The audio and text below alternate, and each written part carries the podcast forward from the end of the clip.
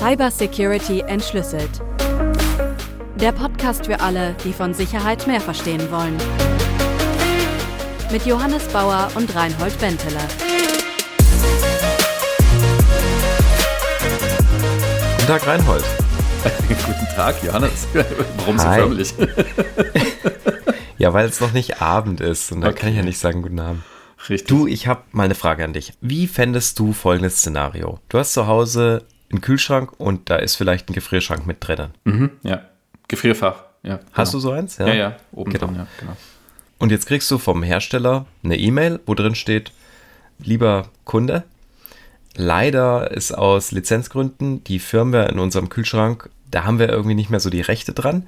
Deswegen ist ab 1. Januar Ihr Gefrierfach halt nicht mehr so kalt. Das wird jetzt auch wie ein Kühlschrank einfach ganz normal genutzt und wird halt nur noch 4 Grad warm. Und du fragst mich, wie ich so ein Szenario fände. Also wie, Richtig gut. richtig gut, oder? Ja. Ziemlich abgefahren, absurd und fände ich super bescheuert, ehrlich gesagt. Aber was ich mich frage, ist, warum eigentlich? Naja, weil die ursprüngliche Funktion, das viele Geld, das ich dafür ausgegeben habe, nicht mehr da ist. Ja, also kann ich Sachen nicht mehr einfrieren. Das wäre nicht gut. Also du hast für was bezahlt ja, Und du bist dann der Auffassung, dass wenn du dafür bezahlt hast, dann gehört dir das auch und dann darf das dir nicht mehr retroaktiv weggenommen werden. Ja, also gerade bei sowas Einfachem wie einem Kühlschrank mit einem Gefrierfach.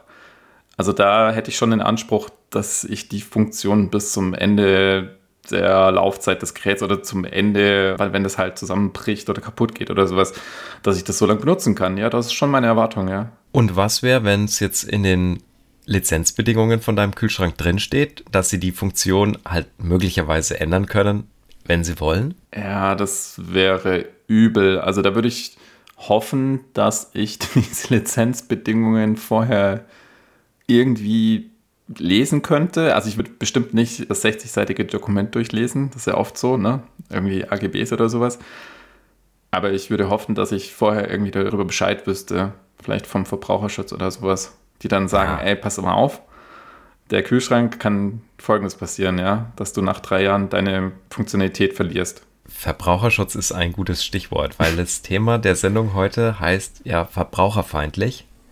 Und ich habe auch Redebedarf einfach. Ich muss, ich muss mir das von der Seele reden. Es war jetzt kürzlich ja diese Sache mit Sony, mit dem PlayStation Store und den digitalen Rechten für Filme, die sie von Warner Brothers lizenziert hatten. Hast du es mitbekommen?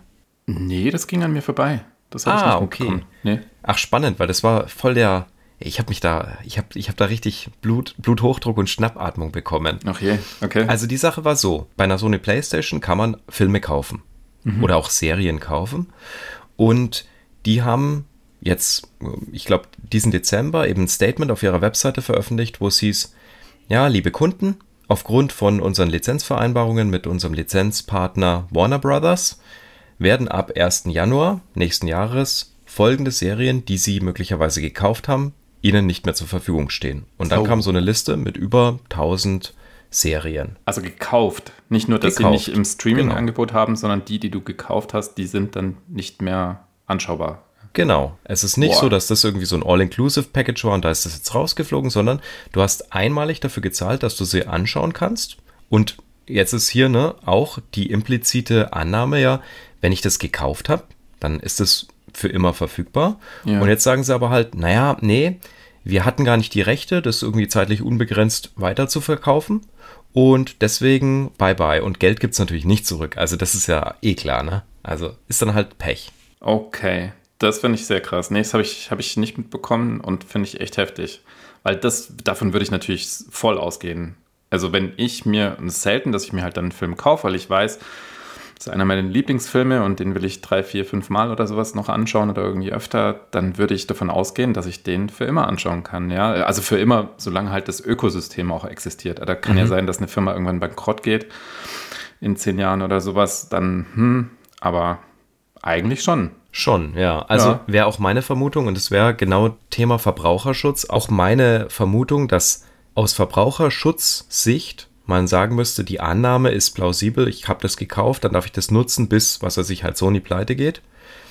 Aber das war halt hier eben nicht so. Die haben sich diese Rechte gar nicht einräumen lassen. Also dann, klar, wenn dann Warner Brothers den Stecker zieht oder sagt, jetzt wollen wir doppelt so viel Geld von euch, Sony, dann haben die gar keine Handlungsoption. Aber dass man dann halt quasi den Kunden das ausbaden lässt, das finde ich skandalös. Mhm. Aber jetzt würde ich ja natürlich sagen, intuitiv, ich habe die Dinger gekauft, das sind Dateien, die sind auf meinem Rechner oder auf meiner Playstation, dann sind die da drauf, dann kann ich sie auch anschauen in Zukunft. Ja, aber die sind ja alle heutzutage nur gestreamt oder wenn die Dateien auf deinem Rechner sind, dann kriegst du ja Kryptoschlüssel vielleicht und die werden live ausgetauscht. Und das geht nur, wenn du immer noch die Lizenzrechte daran hast. Und das geben sie dir jetzt halt einfach nicht mehr. Hm. Es hat dazu auch, kennst du Cory Doctorow? Mhm.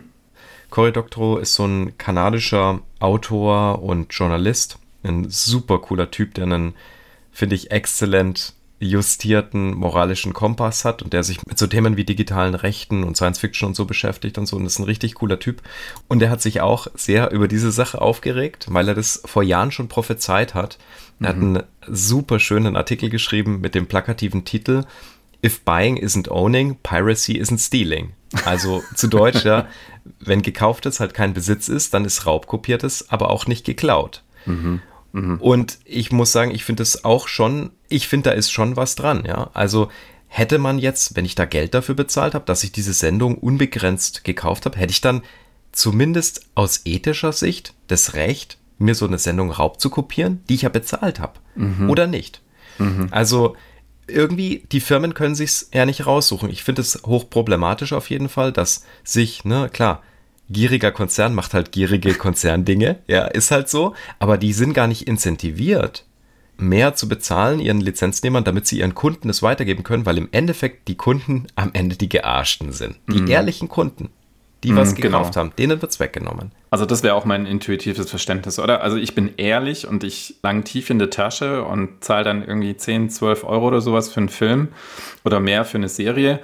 Und das wäre definitiv mein Verständnis, dass ich das dann auch so lange nutzen kann oder anschauen kann, wie ich will, wie ich es vorher schon gesagt habe. Aber die Konzerne, die haben ja eine ganz andere Brille drauf. Die verkaufen dir im Prinzip für dieses Geld eine gewisse Nutzungsmöglichkeit über einen längeren Zeitraum, aber dass der limitiert sein kann, das haben die halt im Blick, aber wir Verbraucher eigentlich so nicht, ne? Ja, also ich bin mal gespannt. Da wird es mit Sicherheit richterliche Urteile geben, weil das ist einfach echt, also ich finde es ein Skandal. Ich kann mir auch nicht vorstellen, dass das in Europa so zulässig wäre. Oder ich äh, freue mich da mal irgendwie auf höchstrichterliche Urteile dazu, weil das ist einfach ein absolutes Unding. Aber jetzt mhm. ist ein Unding, ja, so jetzt habe ich mir meinen Frust von der Seele geredet. aber, aber warum eigentlich, warum ist es ein Thema in Cybersecurity entschlüsselt? Und da wollte ich jetzt den Bogen schließen. Das ist halt eigentlich so ein Pattern, das es schon seit Jahren gibt.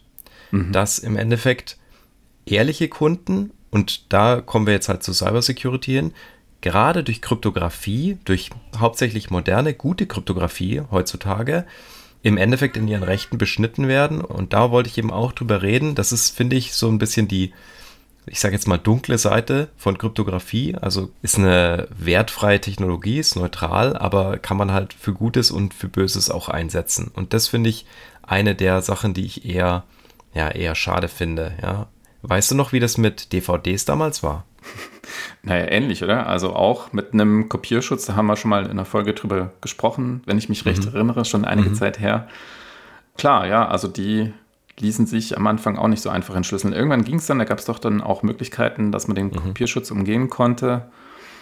Erinnerst du dich noch, wir beide kennen ja auch noch Audio-CDs, mhm. Redbook genau. Audio-Standard. Ja. Erinnerst du dich da, die ersten CDs, die Kopierschutz hatten? Ja, ich glaube, wir haben damals drüber gesprochen in der Folge. Da gab es unterschiedliche Möglichkeiten. Zum Beispiel auch, dass sie so Überlänge genutzt haben und mhm. so solche Sachen. Ja, genau. Also so verschiedene Tricks, die im Endeffekt den Standard ja. gebrochen haben ein bisschen.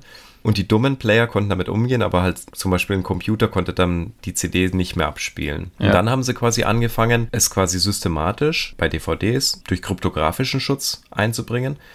Es war damals halt ein ziemlich schlechter Schutz. Da hatten wir eben genau die Folge drüber. Also CSS, das Content Scramble System, ist eine LFSR-basierte 40-Bit Stromchiffre, also wirklich super Müll in anderen Worten, ja. Und hat halt auch nicht lang gedauert, bis es geknackt wurde.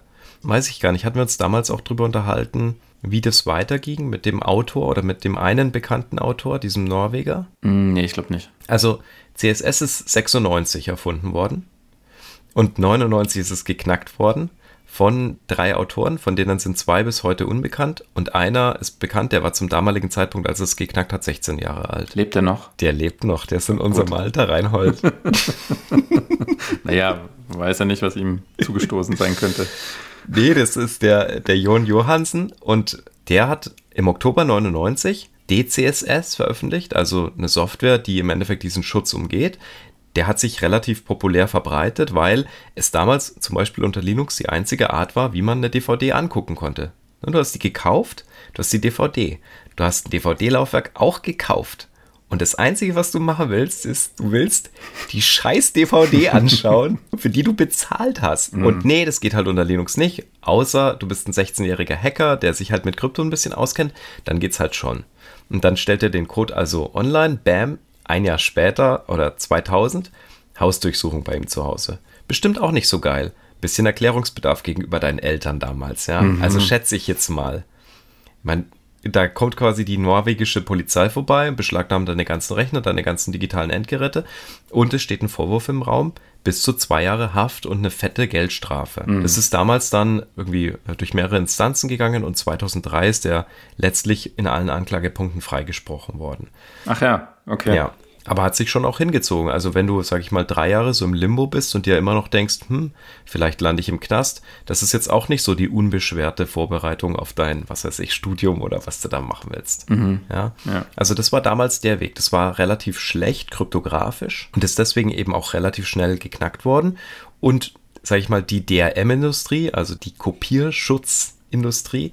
Die hat sich dann aber weiterentwickelt und hat dieses AACS entwickelt, also das Advanced Access Control System. Das ist dann bei zum Beispiel Blu-rays zum Einsatz gekommen. Mhm. Und das ist jetzt halt was, das kryptografisch eigentlich richtig gut ist. Und damit nicht knackbar im Moment noch. Also, naja, es ist schon irgendwie so knackbar, ein bisschen, aber es ist immer so ein Katz-und-Maus-Spiel. Bei AACS hat jedes Gerät einen eigenen asymmetrischen Schlüssel und der ist in diesem Gerät drinnen, also typischerweise in der Hardware. Mhm. Und jetzt ist es so, diesen Schlüssel brauchst du, um letztlich die Daten auf der Blu-ray anzuzeigen.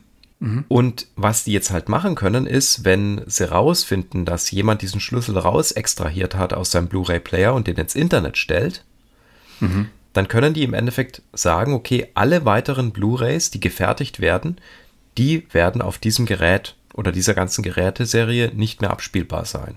Boah, das stelle ich mir aber komplex vor. Also dann geht man davon aus, okay, die Dinger haben keine Online-Verbindung. Das mhm. heißt, die führen dann eine Art Blacklist mit sich, die neu produzierten Blu-rays. Genau, die führen tatsächlich, ist es eine Whitelist sogar. Also die verschlüsseln für bestimmte Geräte immer mit einem eigenen Schlüssel den Verschlüsselungsschlüssel für das Medium und den können sie halt einfach nicht mehr drauf tun und damit kannst du diese Blu-ray überhaupt nicht mehr anschauen. Und damit wird dein Gerät im Endeffekt zum Briefbeschwerer. Du kannst jetzt eine neue Blu-ray kaufen und irgendjemand anders, du hast damit nichts zu tun. Du bist auch hier Verbraucher. Du hast einen Blu-ray-Player gekauft, du hast eine Blu-ray gekauft, du hast nichts falsch gemacht. Nichts dir zu Schaden kommen lassen. Du bist kein Hacker, keiner von diesen fiesen, fiesen Raubkopierern, ja? Mhm. Aber dein Nachbar, der ist Hacker und der hat dasselbe Gerät. Und der hat diesen Schlüssel extrahiert, weil der halt schlecht geschützt war und hat den ins Internet gestellt. Bam, wird dein Blu-ray-Player geblacklistet und jetzt ist dein Gerät quasi wertlos. Okay, das ist spannend, weil eine Alternative für diesen, ich sag mal in Anführungsstrichen, Angriff könnte ja sein, dass ich jedem Gerät einen individuellen Schlüssel gebe. Also nicht eine Geräteserie, sondern jedem einzelnen Gerät. Aber das ist natürlich super aufwendig, ne? in der Fabrik dann sowas zu machen. Das wird jetzt mhm. übrigens heutzutage, also kurzer Wechsel von der Domäne bei Autos auch gemacht, also bei Steuergeräten. Ich meine, du kennst ja auch dieses Bussystem im Auto für die Kommunikation zwischen den Steuergeräten und da ist es ja wohl so, dass in Zukunft dann auch die Nachrichten signiert sein sollen, die dann da übertragen werden sollen. Also im Prinzip dann klar zu definieren, welches Steuergerät darf überhaupt Nachrichten versenden, beziehungsweise von welchem Steuergerät dürfen Daten verarbeitet werden. Und da ist es dann schon so meines Wissens, dass eben jedes Steuergerät individuell einen Schlüssel bekommt in der Fabrik beim Herstellen. Wie sieht es denn aber dann aus, wenn eins kaputt geht? Und ich will jetzt nicht zu Ich meine, du und ich, wir sind ja beides BMW-Fahrer. okay, jetzt, wir müssen das Lachen rausschneiden, sonst glaubt uns das keiner. aber nee, also, äh, also wir sind vielleicht keine BMW-Fahrer, aber nee. auf jeden Fall, äh, äh, auf jeden Fall angenommen, ich will jetzt nicht zu meinem Hersteller von meinem Kfz gehen, sondern ich will zu ATU oder ich will zum Schrottplatz gehen, ich baue aus demselben Modell mir ein Steuergerät aus und baue das in mein Auto ein. Ja, das könnte vielleicht sein, wenn du ein vorhandenes nimmst mit einer ordentlichen Signatur oder mit einem Schlüssel eben entsprechend. Das weiß ich jetzt nicht. Also könnte vielleicht sein, dass das funktioniert, dass mhm. man dann irgendwie so eine Setup-Prozedur oder sowas hat, damit die wieder kommunizieren. Aber du könntest auf jeden Fall nicht ein Steuergerät von einem anderen Hersteller nehmen. Okay, ich meine, das ist ziemlich untypisch. Die Dinger sind halt ultra komplex. Du kannst nicht einfach irgendwie eine Komponente von einem Dritthersteller einbauen. Aber das würde dann eben nicht funktionieren. Aber gerade beim Auto, ich finde, das ist halt so ein spezieller Fall. Das finde ich hochinteressant. Ne? Also was ist denn das Sicherheitsziel, das erreicht werden soll, indem man eben die Steuergeräte dazu befähigt, beziehungsweise das gesamte System, dass eben nur noch Nachrichten mit einer Signatur akzeptiert werden, ja. Also kann man ja sagen, okay, das Sicherheitsziel ist, dass nicht Komponenten reinkommen, die irgendwie die, das System zumüllen können mit Nachrichten, die nicht in Ordnung sind, also vielleicht eine Art Angriff oder sowas. Aber auf der anderen Seite muss ich schon sagen, also ich kann es nicht so ganz nachvollziehen. Ich glaube, die letzten Jahrzehnte ging das auch ohne solche Mechanismen. Bin mir nicht so sicher, ob das so sinnvoll ist oder so notwendig. Und ja, klar, Auto sehr komplex. Ich würde jetzt wahrscheinlich nicht ein Steuergerät, wie gesagt, von einem anderen Hersteller nehmen, aber du weißt ja auch nicht, wie weit das dann halt ausgeweitet wird. Also kann es zum Beispiel irgendwann sein, dass nur noch vom Hersteller zertifizierte Reifen auf dein Auto können, weil mhm. dann ein Drucksensor drin ist, der halt seine Daten auch nur signiert versendet. Und mhm. vielleicht wäre das der Punkt, wo du sagst, ja, nee, ich will auch andere Reifen benutzen können, ja, und vielleicht welche, die das halt nicht unterstützen. Also an der Stelle fände ich es dann mhm. schwierig.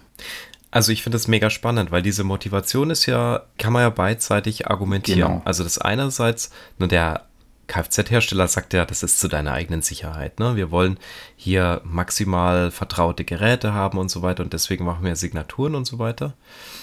Aber im Endeffekt der zweite Aspekt ist natürlich, gerade wenn Geräte kryptografisch geschützt kommunizieren, also auch initial kryptografisch verheiratet werden müssen, zum Beispiel in der Fabrik, dann ist es natürlich auch so, dass der Hersteller ganz einfach sagen kann, ja okay, ich gebe einfach diese Schlüssel nicht mehr raus an zum Beispiel, was weiß ich, den ATU.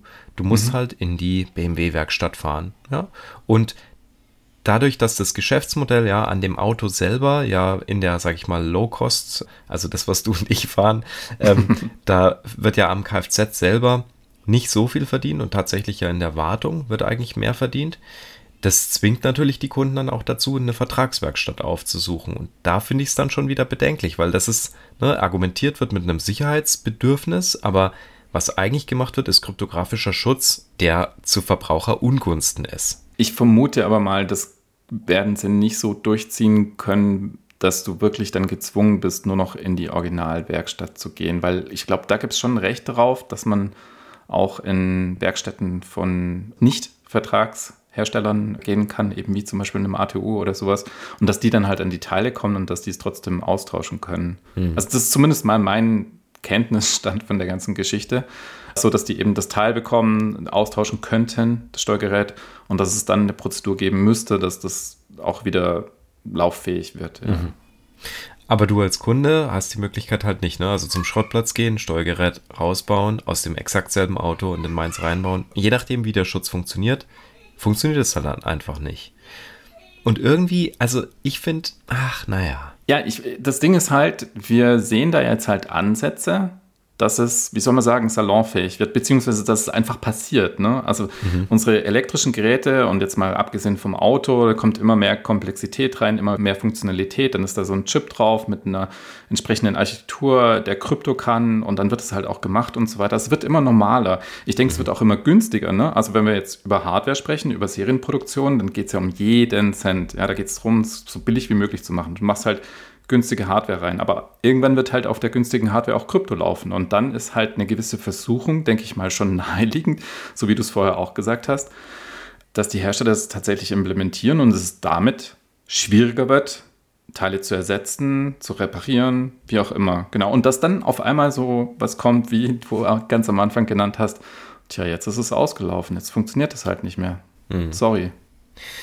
Ich meine, es ist ja auch eng verbunden mit diesem Lizenzierungsmodell. Ne? Wenn mhm. du kryptografischen Schutz hast, dann kannst du natürlich auch Hardware immer identisch fertigen und nur selektiv Features freischalten. Das willst du ja auch irgendwie absichern. Zum Beispiel bei BMW ist es ja so, das ist ja das legendäre Beispiel mit der Sitzheizung, ne? Ja. Die ist überall eingebaut. Was? Also das ist ehrlich gesagt eine Idee, die ich für furchtbar halte, weil was ist denn, was ist denn jetzt der Witz da dran? Ne? Also wird extra ein Bauteil eingebaut, also da ist eine Sitzheizung dann drin, ja, das Zeug, die Hardware ist drin und du darfst dann nicht benutzen, also das ist halt super müllig, meiner Meinung nach. Also das wirkt halt für den Verbraucher schon komisch, das wirkt sehr befremdlich, aber ich habe den Eindruck, das soll, genau wie du sagst, auch salonfähig gemacht werden, ne? Den geht es, ja. glaube ich, nicht um die Sitzheizung. Den geht es darum, dass die zu einem Servicemodell hinwollen. Ne? Die Richtig. wollen nicht, dass du Zeug kaufst, sondern die wollen, dass du den Dienst kaufst. Richtig, aber man muss ja noch mit einem gewissen äh, Sinn und Verstand an die Sache rangehen. Oder ich meine, klar, dieses Prinzip, dass du über einen Marktplatz dir Features zukaufst oder dir Apps auf dein Smartphone installierst und für die halt was bezahlst, alright, alles okay. Aber dann kommen halt so irgendwie so deutsche Autohersteller und denken dann, oh, das müssen wir auch machen und die Sitzheizung ist echt eine hervorragende Idee. Also das halte ich für schon sehr degradiert, ehrlich gesagt. Was natürlich ich schon verstehen kann, ist, wenn wir jetzt zum Beispiel Autos anschauen von einem bestimmten Hersteller, der dann halt irgendwie sich einen Autopiloten, die Software für einen Autopiloten bezahlen lässt für, keine Ahnung, 7000 Euro oder sowas weil da halt echt ein fetter Mehrwert dahinter steht und die Software dann halt in dem Moment auch runtergeladen wird und dann läuft und mit einem entsprechenden Support da ist oder so. Aber voll spannend, voll spannend, dass du das Beispiel gerade nennst, mhm. weil da gab es ja jetzt tatsächlich auch ein Urteil, dass dieser Autopilot zurückgenommen werden muss. Also dass der quasi nicht als autonom fahrendes Auto agieren darf und da ist quasi Funktionalität auch wieder zurückgerollt worden.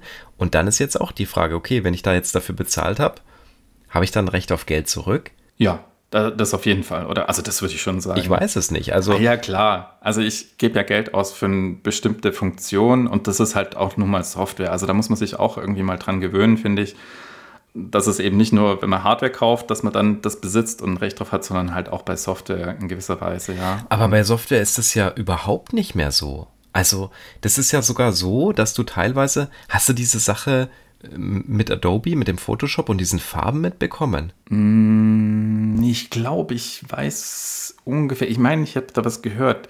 Ging es um so lizenzierte Farben? Die ja, ja, genau. Pantone oder wie die heißen? Genau, ich glaube Pantone, oder? ja, genau. Oder ja. ich weiß nicht, wie man es ja. ausspricht. Irgendwie so, ja. Aber da war ja die Sache auch, und das ist ja völlig, völlig Banane. Also allein, dass du. ich finde ja schon die Idee so krank, aber okay. Da war es ja auch so. Da hat Adobe im Endeffekt von so einem, sag ich mal, Farbhersteller mhm. bestimmte, sag ich mal, Farbcodes oder Mischungen eingekauft für bestimmte, ich sag jetzt mal, Standardfarben. Und dann haben Leute damit ihre Bilder gemalt oder was, was, keine Ahnung. Und dann ist diese Lizenz ausgelaufen, die Adobe eingekauft hatte, diese Farblizenz, ja. Keine Ahnung, wie das lief, ja. Vielleicht wollten die Farbleute dann halt mehr Geld, dann hat Adobe mhm. gesagt, nö. Und im Endeffekt waren die User die Gelackmeierten, weil die jetzt halt ihre Dateien nicht mehr aufmachen können oder was weiß ich. Und das ist doch völlig absurd. Also, in was für einer Welt leben wir? Da hast du auch Software Gut, den, den Photoshop kann man jetzt mittlerweile, glaube ich, auch gar nicht mehr kaufen. Das nee, ist nee. jetzt nur noch ein Servicemodell. Ja, ja, genau. Aber nicht mal, nicht mal das ist dir garantiert. Nicht mal der Funktionsumfang, sondern die haben Unterlizenzen und die werden dir weggenommen. Ja, und gerade wenn solche Sachen halt kryptografisch abgesichert sind, hast du als Kunde halt technisch auch gar keine Möglichkeit, das zu überwinden. Ja, Ach, das weiß ich nicht. Das finde ich ganz schlimm. Also, ja, das sind schon komische Blüten, die da so die Vermarktung oder ja, der Verkauf von digitalen Gütern irgendwie da mit sich bringt. Schon merkwürdig, muss ich so auch sagen, ja. Nee, ich meine, dann sollen die Hersteller halt so fair sein und sagen, okay, du bezahlst hier monatlich für die Nutzung von einem bestimmten Feature, also zum Beispiel wieder der Autopilot im Fahrzeug. Und hey, es kann jederzeit sein, dass wir das Ding wieder einstampfen und dann zahlst du halt nicht mehr monatlich. Zack, fertig. Also mit dem Risiko musst du dann leben. Aber zu suggerieren, dass ich durch einen einmaligen Kauf das Ding besitze, und davon gehen wir halt alle aus und nicht nur für eine bestimmte Zeit, aber für eine unbestimmte Zeit äh, auch noch besser, das ist halt nicht okay. Hm.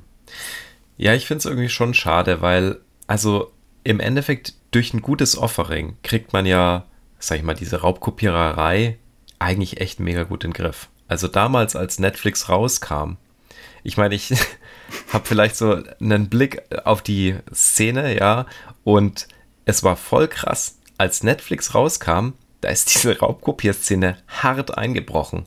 Mhm. Das hat man nicht mehr gebraucht, weil die Leute, die waren fein damit, irgendwie zu sagen, okay, ich zahle da halt jetzt Geld dafür und zack, habe ich mein Ding. Aber das Problem ist halt, dass immer dann, wenn die kryptografischen DRM irgendwie einsetzen, dann ist die User Experience für den ehrlichen zahlenden Kunden schlechter als für den fiesen Raubkopierer. Weil, ich habe es ausprobiert, also auf Linux ist es eh alles ganz schlimm, weil da gewisse Mechanismen halt nicht verfügbar sind und dann kannst du halt Videos nur in schäbiger Qualität angucken. Ich hatte ein Echt? Amazon Prime, ja, Amazon Prime Subscription, okay. kann ich nur in 720p angucken.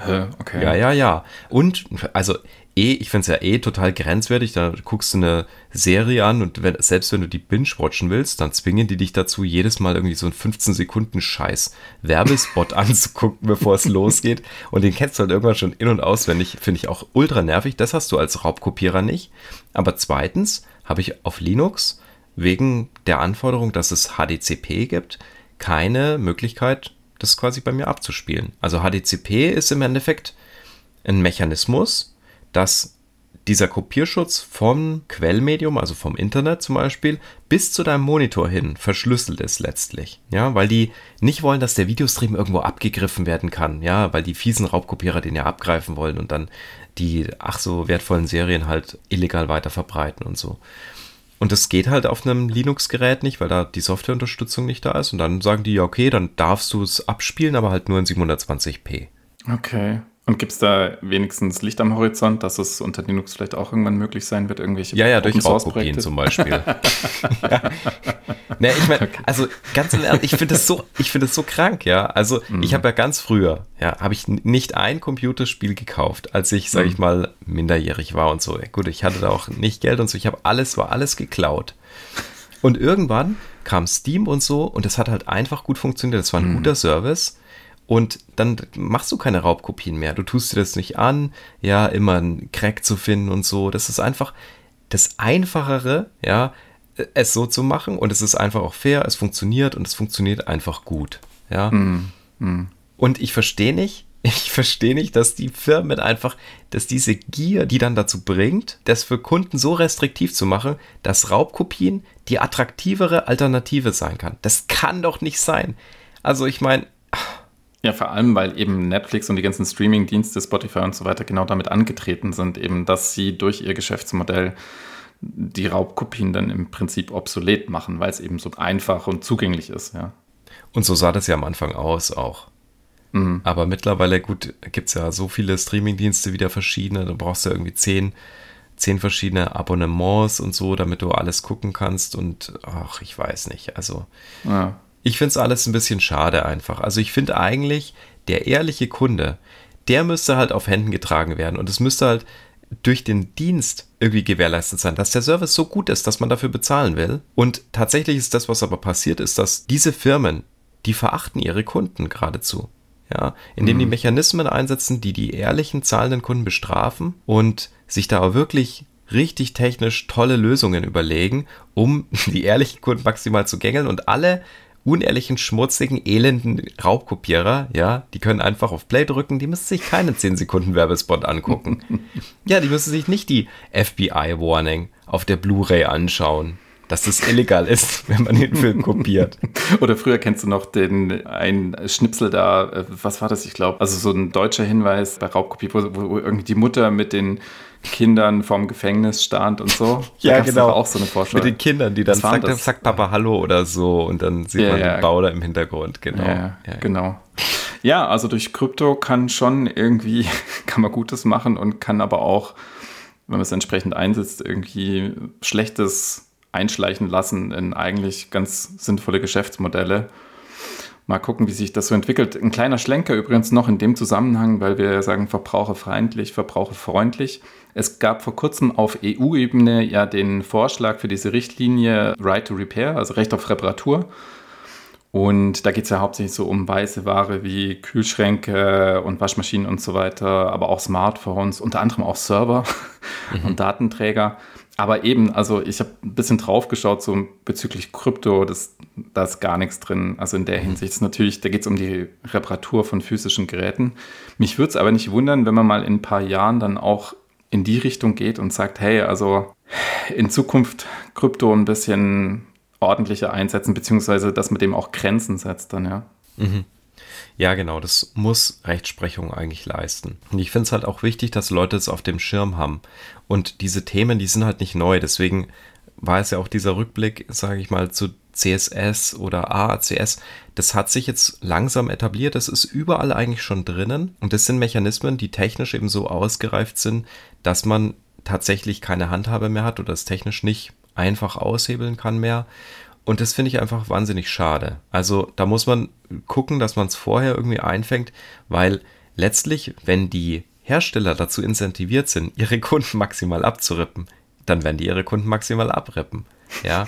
Und der Shareholder freut sich. Ja. Also. Ich glaube, das war die richtige Folge vor Weihnachten. genau, die Konsumfolge. Konsumfolge. Alles klar.